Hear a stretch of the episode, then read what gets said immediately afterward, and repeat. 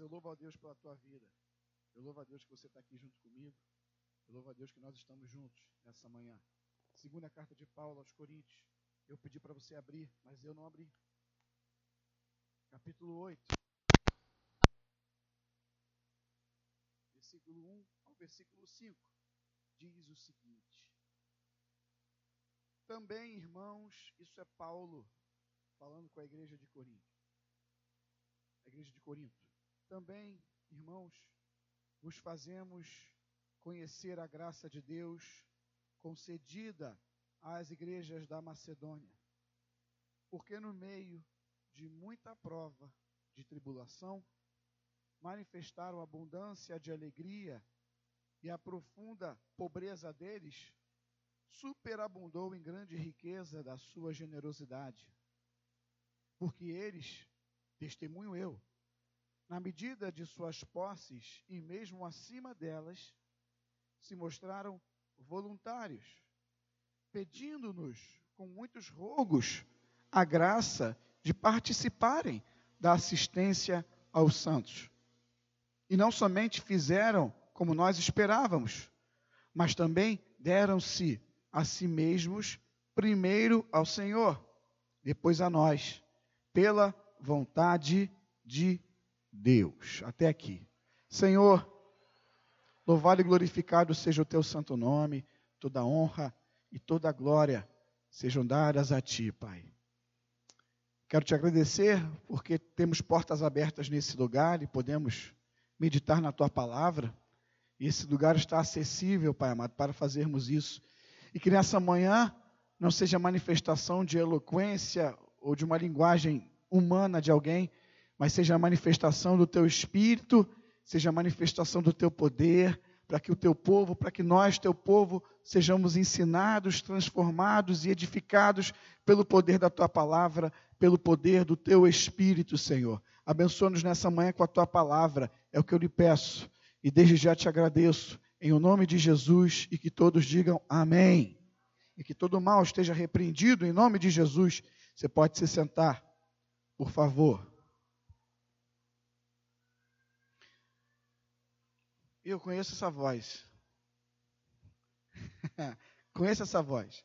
Ajuda voluntária das igrejas da Macedônia à igreja da Judéia. É o que vemos aqui no capítulo 8 dessa segunda carta de Paulo aos Coríntios. No Novo Testamento, nós não encontramos um mandamento. No Novo Testamento, nós não encontramos uma lei que diz traga o dízimo à casa do Senhor. No Novo Testamento não há essa lei. O que nós vemos no Novo Testamento, por exemplo, é Jesus, é, em Lucas capítulo 11 diz isso, Jesus, no meio dos fariseus, ele diz assim aos fariseus: Ai de vós que dão o dízimo, mas rejeitam a justiça e o amor de Deus. Ou seja, o que, que Jesus está dizendo? Que o dízimo é, é algo que ele aprecia. Ele está dizendo que melhor do que apenas dar o dízimo é dar o dízimo e considerar o amor de Deus. Vocês deviam, Jesus diz para eles, vocês deviam fazer todas essas coisas, inclusive dar o dízimo, como vocês já dão. Ou seja, ele aprova a prática do dízimo. Em Hebreus capítulo 7, nós também, nós também podemos ver que é, é, o autor de Hebreus faz uma menção ao Antigo Testamento, dizendo que os levitas os filhos de Levi, Levi, aqueles que eram da tribo de Levi, deviam recolher, segundo a lei, os dízimos do povo. E no mesmo capítulo 7 de Hebreus, o autor diz que essa, essa lei do sacerdócio, o sacerdócio levítico acabou, esse sacerdócio teve fim, e essas ordenanças, e esse mandamento do dízimo, por exemplo, teve fim juntamente com esse sacerdócio. Esse mandamento sobre o recolhimento dos dízimos acabou junto com aquele sacerdócio. Mas Hebreus também nos ensina que o sacerdócio, não do homem, mas o sacerdócio de Cristo não acabou. Pelo contrário, o sacerdócio de Cristo é o quê? O sacerdócio de Cristo é o quê? Eterno, não acaba, não passa. Enfim, definitivamente, o Novo Testamento não nos mostra em forma de mandamento que devemos trazer o dízimo à casa do Senhor. Mas nesse texto aqui, em 2 Coríntios capítulo 8, um texto onde Paulo está falando sobre contribuir, está falando sobre a contribuição da igreja de, da Macedônia para a Judéia. Esse texto que, que nós lemos. Paulo usa Jesus. Paulo usa Jesus como um exemplo que endossa, como um exemplo que dá base de que devemos doar, de que devemos colaborar, de que devemos participar, sim, não como forma de mandamento, mas que devemos participar e contribuir para a assistência dos santos, para a assistência da casa de Deus. Vamos continuar a nossa leitura agora a partir do versículo 8. Lemos do versículo 1 até o versículo 5, agora pula para o versículo 8, versículo 8 e 9. Olha o que, que Paulo diz. Não vos falo na forma de mandamento, mas para provar, pela diligência de outros, ou seja, pelo cuidado de outros, a sinceridade do vosso amor. Pois conheceis a graça de nosso Senhor Jesus Cristo. E aí, como eu disse, ele cita Jesus como exemplo. Conheceis a graça de nosso Senhor Jesus Cristo, que, sendo rico, se fez pobre por amor de vós, para que, pela sua pobreza, vos tornasseis ricos. Isso aqui, gente, não é um texto fora de contexto. Paulo está falando sobre contribuir. E Paulo está usando o sacrifício de Cristo como exemplo para a nossa contribuição na casa de Deus. Paulo está usando Jesus como exemplo de doação, de entrega. E se no Novo Testamento, né, se o Novo Testamento não, não emite um mandamento, uma ordenança para essa colaboração, para essa contribuição à sua igreja local, se ele não emite essa ordem, ele nos ensina, o Novo Testamento nos ensina pelo menos três princípios que devem nortear o nosso entendimento a respeito das ofertas na casa de Deus. São três princípios que eu quero compartilhar com vocês nessa manhã. O primeiro princípio, deixa aí Coríntios capítulo 8 marcado, e vá comigo em Atos dos Apóstolos, no capítulo 2. Repito, se no Novo Testamento a gente não encontra uma ordem, um mandamento, né, uma lei sobre dízimos e ofertas, nós encontramos no Novo Testamento pelo menos três princípios que devem nortear a nossa participação na colaboração da igreja local. E o primeiro princípio nós encontramos aqui em Atos capítulo 2, versículo 42, a igreja primitiva como viviam os convertidos. Atos 2, 42 a 47, diz o seguinte: E perseveravam na doutrina dos apóstolos e na comunhão, no partir do pão e nas orações. Em cada alma havia temor, e muitos prodígios e sinais eram feitos por intermédio dos apóstolos. Todos os que creram estavam juntos e tinham tudo em comum. Vendiam as suas propriedades e bens, distribuindo o produto entre todos à medida que alguém tinha necessidade. Diariamente, perseveravam unânimes no templo, partiam pão de casa em casa e tomavam as suas refeições com alegria e singeleza de coração, louvando a Deus e contando com a simpatia de todo o povo. Enquanto isso, acrescentava-lhes o Senhor dia após dia os que iam sendo salvos. Uma pergunta para vocês aqui, ó. Presta atenção, não vamos dormir não. Vocês concordam comigo que essas práticas aqui que nós lemos nesses versículos, elas eram uma rotina. Quem concorda comigo aí, diga amém. Era ou não era uma rotina? Não era um fato isolado. Isso não aconteceu uma vez e parou. Isso não acontecia de vez em quando. Versículo 46. Diariamente. Essa era uma rotina. Então vamos reler só o versículo 45. Vendiam as suas propriedades e bens distribuindo o produto entre todos, à medida que alguém tinha necessidade. Ou seja, colaborar, contribuir era uma rotina. O primeiro princípio que o Novo Testamento nos ensina a respeito de ofertar na casa do Senhor é o princípio de constância. Nós devemos ofertar sempre. E a constância, pessoal, vocês sabem disso? A constância, ela é um fato muito relevante na vida do cristão. O cristão não deve orar de vez em quando. O cristão não deve, não deve ler a Bíblia de vez em quando. O cristão não deve ir à igreja de vez em quando. O cristão deve sempre orar. O cristão deve sempre ler a Bíblia. O cristão deve sempre vir à casa de Deus. O cristão deve, deve sempre observar o que a palavra de Deus diz e praticar. Constância é uma coisa fundamental na vida do cristão. E como não poderia ser diferente, ofertar na casa de Deus também não é de vez em quando, é sempre, é constantemente. Constância é o primeiro princípio que o Novo Testamento nos ensina a respeito de oferta. Constantemente os membros daquela igreja primitiva vendiam seus bens e distribuíam entre todos à medida que alguém tinha necessidade. E aí eu vou fazer uma pergunta para vocês e eu vou ler aqui, porque sempre que eu falo essa palavra eu me enrolo. Aí eu vou fazer uma pergunta: qual é a periodicidade das necessidades dessa igreja? Nós lemos que o povo vendia e distribuía de acordo com a necessidade. Qual é a periodicidade das necessidades dessa igreja aqui? De quanto em quanto tempo essa igreja tem conta para pagar? De quanto em quanto tempo essa igreja tem compromissos para honrar? Sempre. Toda semana tem uma conta batendo a porta aqui. Toda semana. É conta de água, é conta de luz, é aluguel, e é uma despesinha aqui, outra aqui, é ajuda para o irmão que, que nos ajuda aqui, deixando a, a casa em ordem.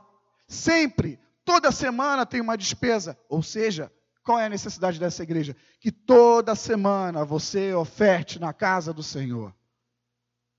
Esse é o princípio que a Bíblia nos ensina, de acordo com a necessidade. A necessidade aqui, em qualquer igreja, ela é constante. Primeiro princípio, constância. Em todo culto, você deve ofertar à casa de Deus. Assistência social, e é um monte de compromissos. À medida que há necessidade, sempre haverá necessidade. Amém? Eu não sou, eu era, né? Mas ultimamente eu não tenho sido muito de ficar, amém, igreja. Não, não, não. Eu parei um pouquinho com isso. Mas de repente hoje está meio vazio, né? Mas enfim, sabe outro compromisso? E aí, isso é, é, é, é motivo às vezes de discussão, não discussão pejorativa, mas de conversa entre pessoas. Mas sabe uma outra necessidade? Sabe um outro compromisso frequente que uma igreja local tem?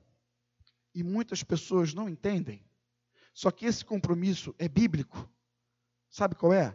Abra a tua Bíblia, a primeira carta de Paulo a Timóteo. 1 Timóteo, capítulo 5. 1 Timóteo 5. E aí o ar desligado fica um silêncio, né? Fica uma coisa, um silêncio que incomoda, um silêncio barulhento. A única coisa que eu estou ouvindo aqui é o zunido que está nessa caixa aqui hoje. Tem uma mosca aqui presa. Primeira, 1 Timóteo, capítulo 5, versículo 17, versículo 18. Qual é uma outra, um outro compromisso que uma igreja local tem? Um compromisso bíblico. 1 Timóteo 5, 17 e 18. Devem ser considerados merecedores de dobrados honorários os presbíteros que presidem bem, com especialidade os que se afadigam na palavra e no ensino.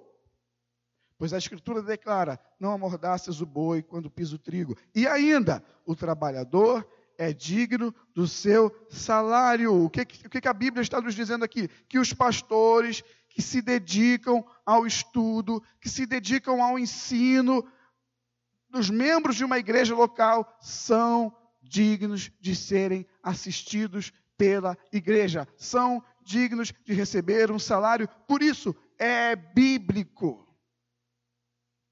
E nós não devemos julgar esse preceito bíblico por causa de maus testemunhos de homens lá fora. Pastores enriquecidos, ostentando. É como a gente costuma dizer aqui: um erro não justifica o outro. Vocês hoje estão demais. Um erro não justifica o outro. Não é porque a gente vê maus exemplos que a gente vai ignorar o que a palavra de Deus nos diz. Um dos compromissos dessa igreja local, sim, é prover o sustento de seu pastor.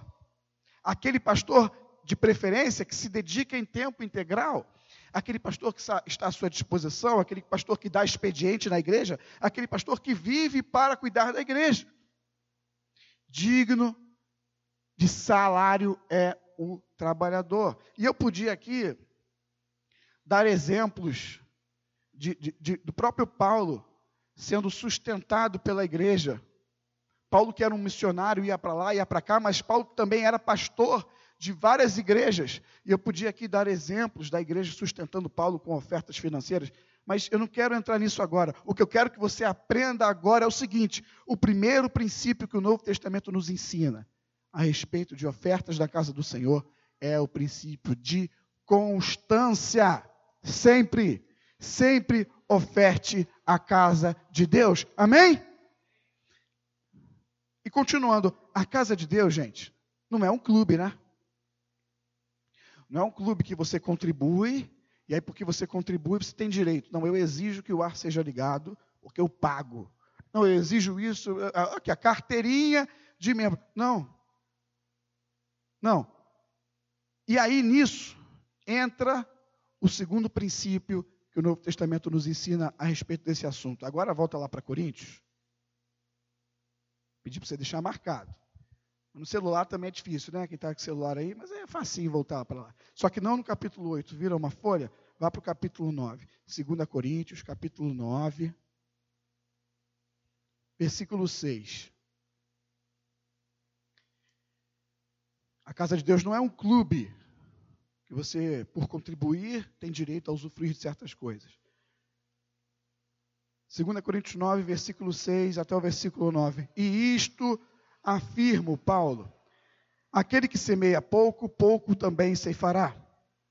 E o que semeia com fartura, com abundância, também ceifará. Cada um contribua segundo tiver proposto no coração, não com tristeza ou por necessidade, porque Deus ama a quem dá com alegria.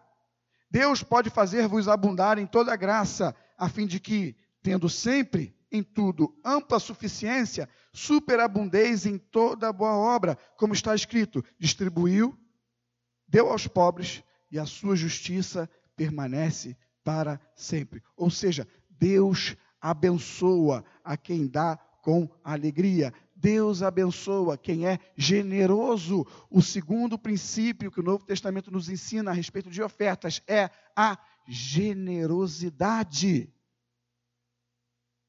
Paulo diz aí no versículo 7 que nós lemos: Cada um contribua segundo tiver proposto no coração, não com tristeza ou por necessidade, não para receber algo em troca, né? E isso é básico, não preciso nem ficar falando aqui. Porque Deus ama a quem dá com alegria. É com alegria, segundo o teu coração está inclinado para isso, é com generosidade, sabe? Não é porque tem que dar, não é porque tem que obedecer o dízimo, senão você é amaldiçoado, senão Deus vai tirar meu emprego. Não, não é não, não. Deus abençoa quem dá com alegria. Ele completou aqui no versículo 9: distribuiu, deu aos pobres, e a sua justiça permanece para sempre. Deus abençoa quem dá com alegria.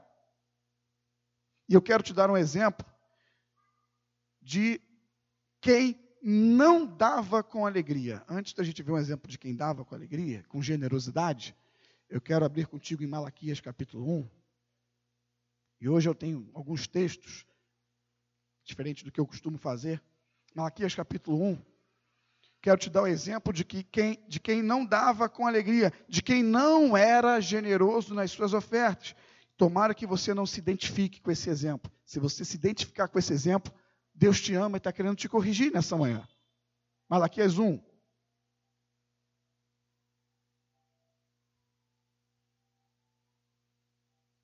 Malaquias 1, versículo 6 ao versículo 8. O que está escrito aí na tua Bíblia?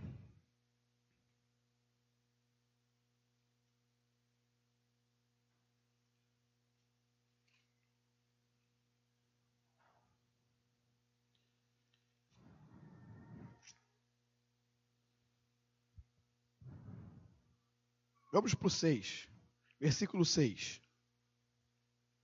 O filho honra o pai, e o servo honra o seu senhor. Se eu sou o pai, onde está a minha honra? E se eu sou o senhor, onde está o respeito para comigo?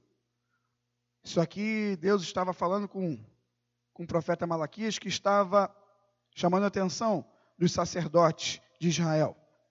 Diz o Senhor dos Exércitos a vós outros, ó sacerdotes que desprezais o meu nome. Vós dizeis, em que desrespeitamos o teu nome? Versículo 7. Ofereceis sobre o meu altar pão imundo, e ainda perguntais, em que te havemos profanado? O ritual do sacrifício exigia um animal perfeito, sem nenhum defeito. E o Senhor chama aqui a oferta daquele sacerdote de pão imundo. Por quê? Vamos continuar o versículo 7 que vocês têm profanado? Nisso que pensais, a mesa do Senhor é desprezível. Quando trazeis animal cego para o sacrificardes, isso não é mal? E quando trazeis o coxo ou enfermo, isso não é mal? Aqueles sacerdotes ofertavam qualquer coisa para Deus. E com essa atitude, eles tornavam aquele momento, eles tornavam as suas ofertas a Deus algo desprezível. Eles desprezavam, não porque não davam, mas eles desprezavam pela forma com que davam. O simples fato de você dar não quer dizer que você não esteja desprezando esse, esse princípio bíblico que é ofertar na casa de Deus. Mas a maneira com que você dá demonstra se de fato você tem desprezado ou não esse princípio que é bíblico de trazer ofertas à casa de Deus. E aí ele continua no versículo, na segunda parte do versículo 8: Ora, apresenta ao teu governador isso que vocês têm me dado. Acaso terá ele agrado em ti e te será favorável? Nós, às vezes, nos preocupamos em honrar os homens lá fora, em dar bons presentes e dar boas ofertas e ficar bem na fita, mas o que nós temos oferecido a nosso Deus nas ofertas o Senhor disse para esse sacerdote: ofereça ao governador isso que vocês têm oferecido na minha casa. Quero ver se ele vai gostar. É claro que não. É claro que não. Os sacerdotes do povo de Israel não estavam sendo nem um pouco generosos nas ofertas de sacrifícios que eles levavam para o altar do Senhor. Aí eu pergunto para vocês, esse texto aqui que nós lemos, eu pergunto, será que eles levavam essas ofertas com alegria? Porque Deus abençoa quem dá com alegria. Será que eles levavam com alegria? Será que nós não temos feito como eles? Ah, eu tenho trazido, eu tenho dado meu dízimo, eu tenho, sabe, eu tenho contribuído. Você tem dado com alegria? Ficou claro aqui no texto que Deus não se agradava da oferta deles. Segundo princípio, generosidade. Qual é o primeiro princípio? Constância. Segundo princípio, generosidade. Vimos um mau exemplo, agora vamos para um bom exemplo. Exemplo conhecido, todo mundo conhece. Mas bom exemplo tem mais é que ficar conhecido, né? Tem mais é que ser repetido. Lucas capítulo 21.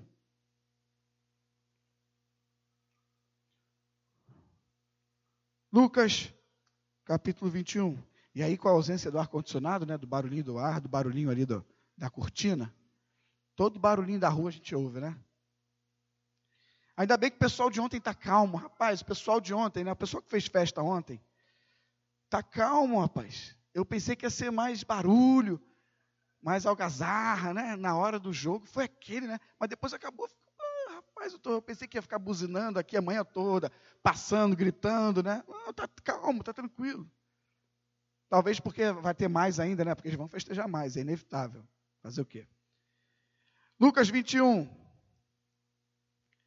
versículo 1 ao versículo 4. A gente conhece a oferta da viúva pobre. Versículo 1: Estando Jesus a observar, preste atenção no cenário, monta ele aí na tua mente. Estando Jesus a observar, viu os ricos lançarem suas ofertas no gasofilácio, que era um compartimento, né, que eles depositavam as suas ofertas. Viu também, além desses ricos, viu também certa viúva pobre lançar ali duas pequenas moedas e disse: o que, que Jesus disse? Verdadeiramente vos digo que essa viúva pobre deu mais do que todos esses homens ricos. Versículo 4: Porque todos estes homens deram como oferta daquilo que lhes sobrava. Essa mulher, porém, da sua pobreza, deu tudo o que possuía, todo o seu sustento. Quem deu mais aqui? Rico, os ricos ou a mulher? Os ricos deram mais. Deixa isso subentendido. Aí eu pergunto: quem foi mais generoso aqui? Foram os ricos?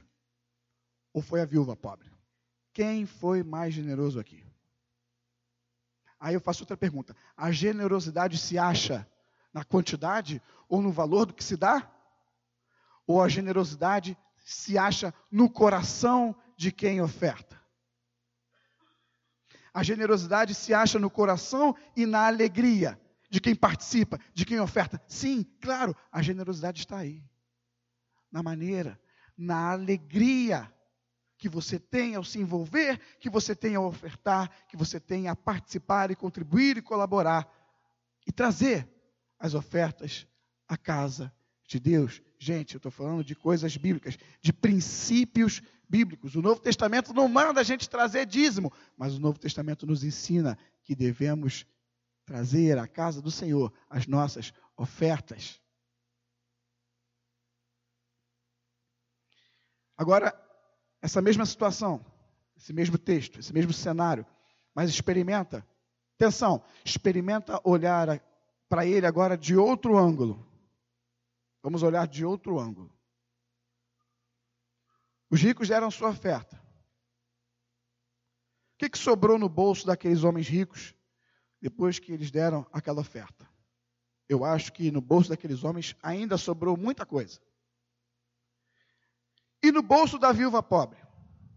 O que, que sobrou, sobrou no bolso da viúva pobre? Nada. Nada sobrou no bolso da viúva pobre. Então, eu pergunto: quem deu mais de si nesse episódio aqui? Quem deu mais de si? Quem deu tudo que tinha? Os ricos ou a mulher? Os ricos ou a viúva pobre? E quem é o maior exemplo? Pergunto para vocês. Prestem atenção. Quem é o maior, o maior exemplo de doação que nós encontramos na Bíblia? Quem é o maior exemplo de doar de si mesmo? Quem que nós encontramos na Bíblia que, sabe, deu 100% de si em favor da igreja? Quem? Quem? Quem? Não é Raimundo Nonato. É Jesus Cristo, o nosso Senhor. Como nós lemos lá em Coríntios capítulo 8, 2 Coríntios capítulo 8, o que, que nós, lemos, nós lemos lá? Jesus, na sua riqueza, porque Ele é Deus, Jesus, na sua riqueza, se fez pobre, para que no seu estado de pobreza nos fizesse ricos. Generosidade. Dar, sem esperar algo em troca. Dar tudo que você pode dar, não qualquer coisa. É o segundo princípio que o Novo Testamento nos ensina sobre ofertas na casa de Deus: constância e generosidade. Sempre oferte na casa de Deus e oferte com o teu melhor, com alegria. Amém? Agora, uma outra coisa que chama a atenção nesse texto aqui da, da oferta dos ricos versus a oferta da viúva pobre. Outra coisa que chama atenção é, é a matemática. Presta atenção. É a matemática que define quem deu mais de si nesse episódio aqui. Vamos, vamos fazer uma suposição aqui. Vamos supor que os ricos tinham 100 moedas. Vamos supor. Os ricos tinham 100 moedas. Eles deram bastante moedas, eles deram 20, supondo. Eles tinham 100 e deram 20. Qual foi a porcentagem que eles deram? 20%. Eles tinham 100 e deram 20. Então eles deram 20% de tudo que tinham. O texto nos diz que aquela viúva pobre tinha só duas moedas, era tudo que ela tinha. Quantas moedas ela ofertou? Duas moedas. Então, proporcionalmente, quanto que aquela mulher deu? 100. Os ricos deram 20%, deram 20 moedas. Ah, né? 10 vezes mais que aquela mulher. Mas eles deram 20% do que tinham. Aquela mulher só tinha duas e deu as duas. Ela deu 100% do que ela tinha. Então eu pergunto, proporcionalmente, quem deu mais? Quem deu 20 ou quem deu 100? Quem deu 100. Amém? Entenderam? Volta lá para 2 Coríntios 8. Proporcionalmente, não estou falando de coração agora não, estou falando de proporção, matemática. Proporcionalmente, aquela mulher deu mais do que os homens ricos. E voltando lá para 2 Coríntios, capítulo 8, que foi o, o nosso primeiro texto, nós fomos para o 9, agora volta para o 8. 2 Coríntios 8. Olha o versículo 2. Porque no meio de muita prova de tribulação, ou seja, o povo da Macedônia não estava nadando no dinheiro. A situação estava difícil, porque no meio de muita prova de tribulação, manifestaram abundância de alegria e a profunda pobreza deles superabundou em grande riqueza da sua generosidade. Ah, olha o versículo 3. Porque eles, testemunho eu, Paulo era testemunha disso. Na medida de suas posses e mesmo acima delas, se mostraram voluntários na medida de suas posses, ou seja, cada um contribuía de acordo com as suas posses. Em terceiro lugar, o terceiro princípio que o Novo Testamento nos ensina sobre ofertas na casa do Senhor é o princípio de proporcionalidade. Cada um dê proporcionalmente àquilo que tem. Cada um contribua de acordo com o que tem recebido de Deus. Você tem recebido bastante de Deus? Contribua bastante. Você não tem recebido tanto assim? Contribua com o que você puder.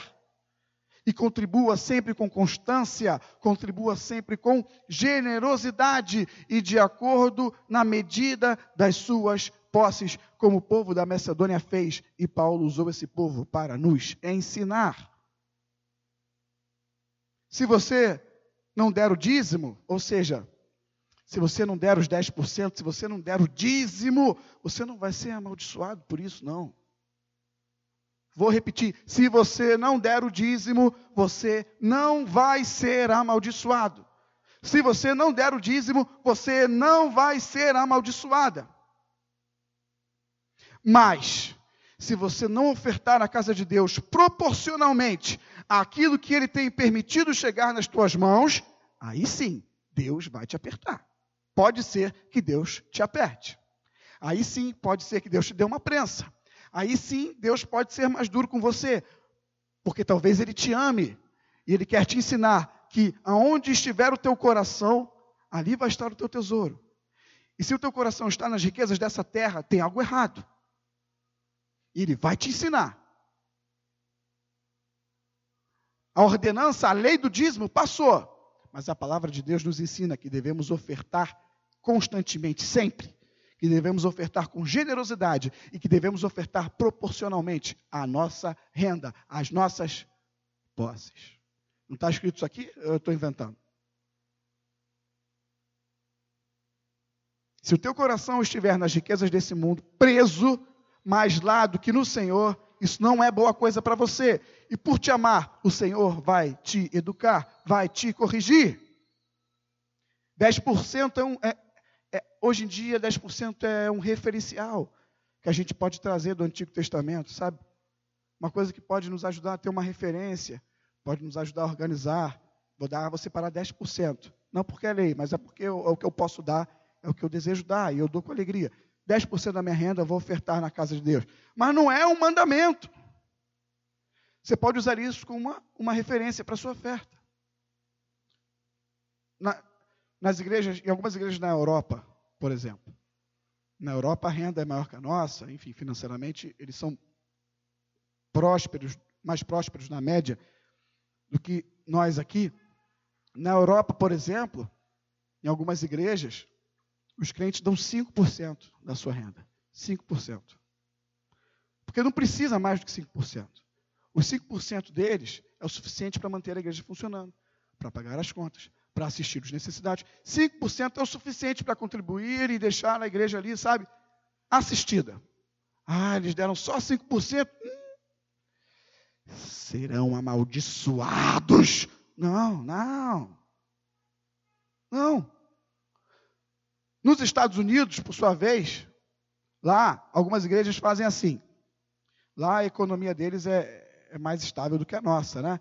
Então eles lá fazem o seguinte: no início do ano, eles fazem uma previsão, eles traçam um orçamento da igreja para o ano inteiro, de janeiro até dezembro.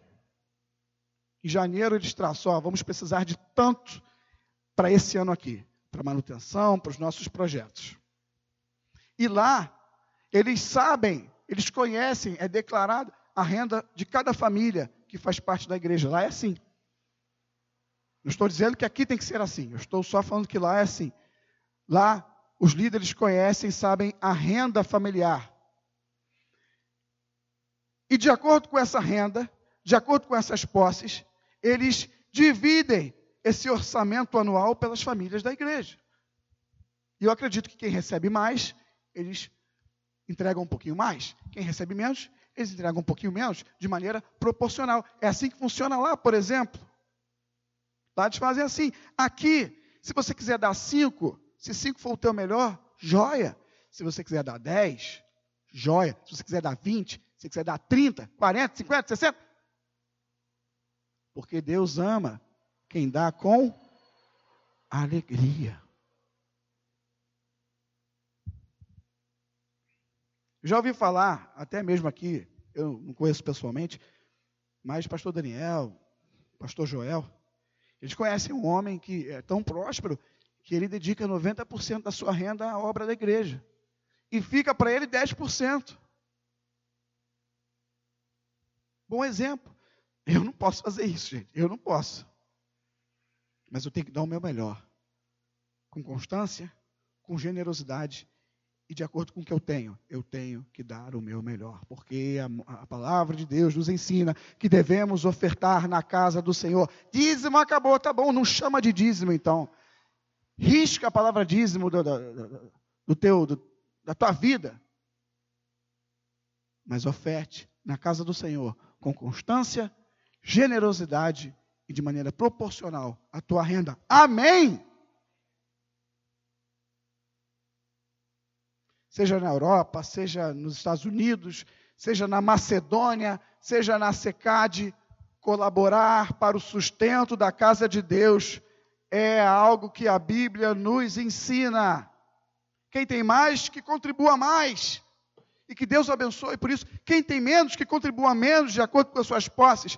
Faça como a viúva pobre. Dê o seu melhor. E Deus vai te abençoar.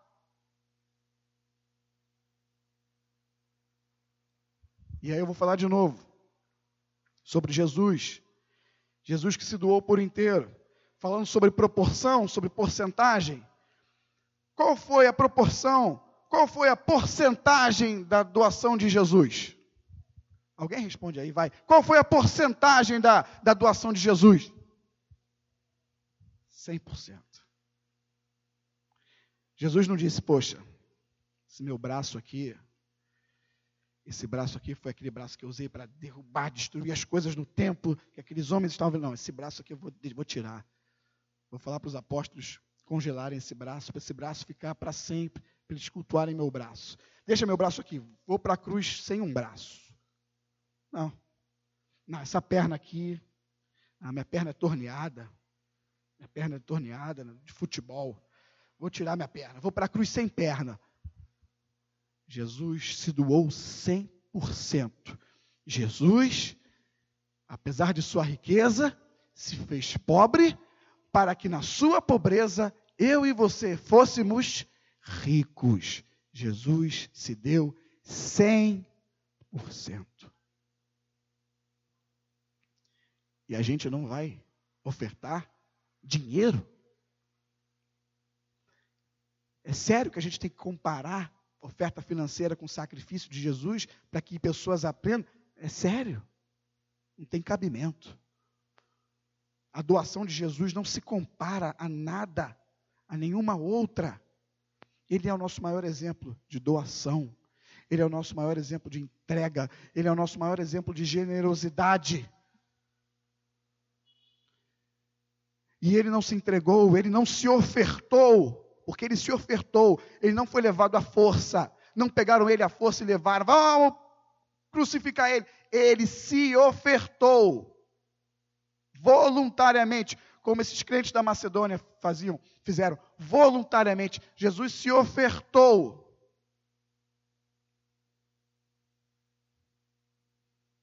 E eu peço a Deus que eu preciso disso. Eu peço a Deus que Ele faça em mim.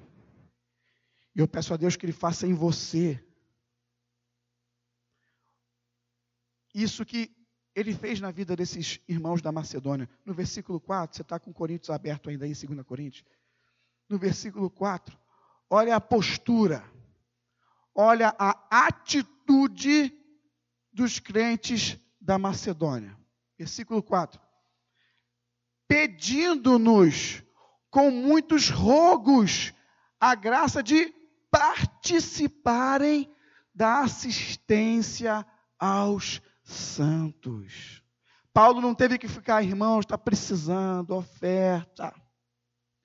Irmãos, tem que pagar o aluguel, oferta. Irmãos, tem, tem gente precisando de uma cesta básica, oferta. Irmãos, o quilo, por favor, traz. Irmãos, tem que pagar o aluguel, por favor, contribui aí com um centavo, com um troco. Os irmãos da Macedônia, eles pediam para participar. Os irmãos da Macedônia não pediam, eles rogam, está escrito aqui. Pedindo-nos com muitos rogos, eles insistiam, Paulo, nós queremos participar. Nós queremos ajudar na assistência dos santos, nós queremos contribuir com a obra. Eu peço a Deus que faça isso em mim. Eu peço a Deus que faça isso em você. A Bíblia nos ensina isso. O dízimo acabou? Tá bom. Mas e Jesus? Deu 100% de si. E os macedônios? Rogavam, insistiam que você faça questão, minha irmã, que você faça questão, meu irmão, de participar com ofertas na casa do Senhor. É isso que eu desejo para mim, é isso que eu desejo para você, que a gente faça questão. Porque se não fizer questão, é o bicho sem perna. Se não fizer questão, é o bicho cego, lá dos sacerdotes de Israel. Se não fizer questão, não é com alegria. E Deus não abençoa quem dá sem alegria. Palavra de Deus, não é discurso meu. A ordem, a lei do dízimo acabou, mas o Novo Testamento nos ensina, em primeiro lugar, constância na oferta. Oferte sempre. Todo culto, e eu erro muito nisso, todo culto temos que vir com uma oferta. É de acordo com a necessidade, como vimos na palavra? Todo culto tem necessidade. Eu ando, às vezes, sem dinheiro na carteira, toda hora eu trabalhando, aí eu tenho que pagar estacionamento, aí eu vou pagar o estacionamento, não aceitamos cartões, ferrou. Aí eu tenho que sair pela rua procurando caixa eletrônica. Eu, eu não ando com dinheiro. Aí, aí eu chego aqui e não tenho dinheiro para ofertar. Aí, às vezes eu transfiro. Mas que alegria seria ver todo mundo levantando e vindo trazer oferta aqui. Não há alegria porque eu estou vendo, está entrando dinheiro. Não, a minha alegria é ver que a igreja está aprendendo a palavra de Deus e está praticando. Oferte sempre. Oferte com generosidade. Não um animal de qualquer jeito. Não o que está sobrando, como os ricos fizeram. Mas se você não pode ofertar tudo igual aquela viúva fez, dê o seu melhor e dê com alegria, porque Deus abençoa quem dá com alegria. E oferte de maneira proporcional às tuas posses. Os macedônios ofertavam na medida do que tinham, na medida das suas posses. Aquele que tem, tem sido abençoado, aquele que tem tido a dispensa, sabe, recheada, sabe, multiplicada pelo Senhor, abençoe outras pessoas, abençoe esse lugar. Se você está passando por um pequeno aperto, consulte a Deus no seu coração e, de acordo com o seu coração, oferte o seu melhor, porque nós vimos, é a proporção, não é a quantidade, mas é a proporção, é o que está no coração. Oferte proporcionalmente àquilo que Deus tem permitido chegar na tua mão. Você pensa que esse salário é porque você é bonzão, porque você é boa zona? Ha, Deus pode acabar com isso amanhã. Tudo que você tem recebido é porque Deus é bom e tem permitido que chegue às tuas mãos. Então, de maneira proporcional, oferte na casa do Senhor, porque ela nos ensina, a palavra nos ensina isso. Amém? Que a gente tenha desejo, desejo, que a gente, sabe, queira se envolver, queira participar na colaboração, na manutenção na contribuição dessa obra aqui, desse lugar, essa igreja local que você faz parte. Sempre com constância, generosidade e de maneira proporcional às nossas posses. Se você não quiser chamar de dízimo, beleza, não precisa chamar de dízimo. Mas diante desses três princípios que o Novo Testamento nos ensina, você deve sim, Senhor, ofertar na casa de Deus. Vamos orar. Feche os teus olhos. Pai amado, bendito seja o teu nome, Senhor. Exaltado seja o teu nome. A verdade é que eu acho às vezes até um crime trazer o, o exemplo, teu exemplo, o exemplo de Cristo, para falar sobre esse assunto, porque é uma coisa tão maior, uma coisa tão absurdamente superior mas Paulo fez. Paulo falou sobre Cristo lá com os macedônios, com a igreja de Corinto, Corinto, incentivando a igreja de Corinto a ser como os macedônios eram com relação às ofertas.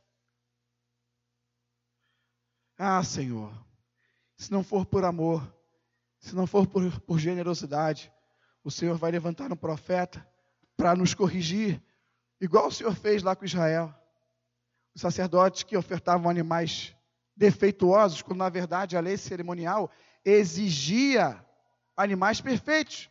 E o Senhor levantou um profeta para corrigir aqueles homens, e o Senhor nos corrige nessa manhã.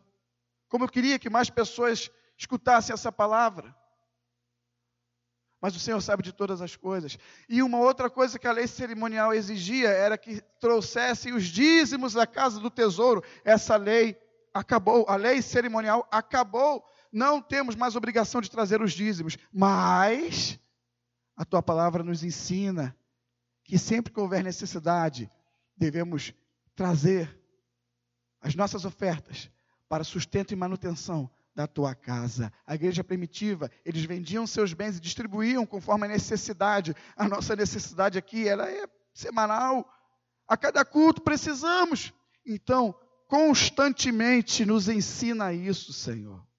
Com singeleza de coração, uma outra característica da igreja primitiva, singeleza de coração, ou seja, de bom grado, de boa vontade, eles ofertavam, depositavam lá os seus bens aos pés dos apóstolos, que possamos de bom grado, com singeleza de coração, com constância, sempre ofertar na tua casa. Que possamos com generosidade. Os irmãos da Macedônia insistiam para participar. O texto nos mostra que eles estavam em meio a provações, mas eles ofertavam do mesmo jeito, com generosidade porque o Senhor abençoa quem dá com alegria, abençoa-nos, Senhor, à medida que isso for realidade em nós, que essa igreja dê, oferte com alegria e generosidade. Para a glória do teu nome, mais à frente do texto nós não lemos, mas diz que tudo que os macedônios faziam com relação às ofertas glorificava o nome do Pai. Que possamos participar do momento das ofertas para glorificar o teu nome, Senhor. E por graça e misericórdia, o Senhor abençoa quem dá com alegria. O Senhor abençoa não quem dá muito, mas quem dá proporcionalmente ao que tem. Que não sejamos, sabe, mãos fechadas na tua obra, que a medida, né, que, na medida das nossas posses, na medida da nossa renda, possamos participar de maneira proporcional à nossa renda, possamos participar da manutenção, da colaboração à casa do nosso Senhor, à tua casa, Senhor.